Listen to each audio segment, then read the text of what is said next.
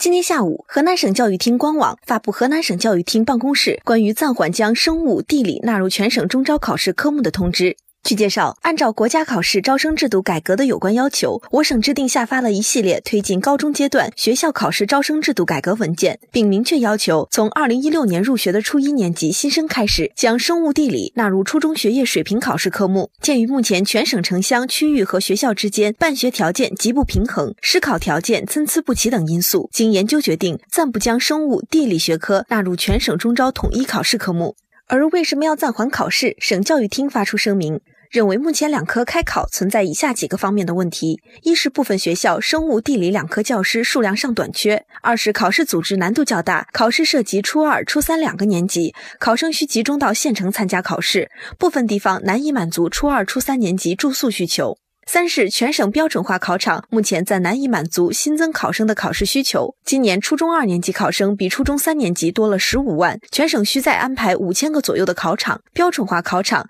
难以按期建好并投入使用。鉴于以上情况，经省教育厅研究决定，暂不将生物、地理纳入全省中招统一考试科目。下一步，省教育厅将督促各地加强教师配备，完善设施设备，加快标准化考场建设。待条件成熟时，启动全省统一考试。希望广大家长和社会各界理解省教育厅从维护考试安全和教育公平角度做出的慎重政策调整。让我们共同努力，为学生全面健康发展营造一个良好的教育环境和社会环境。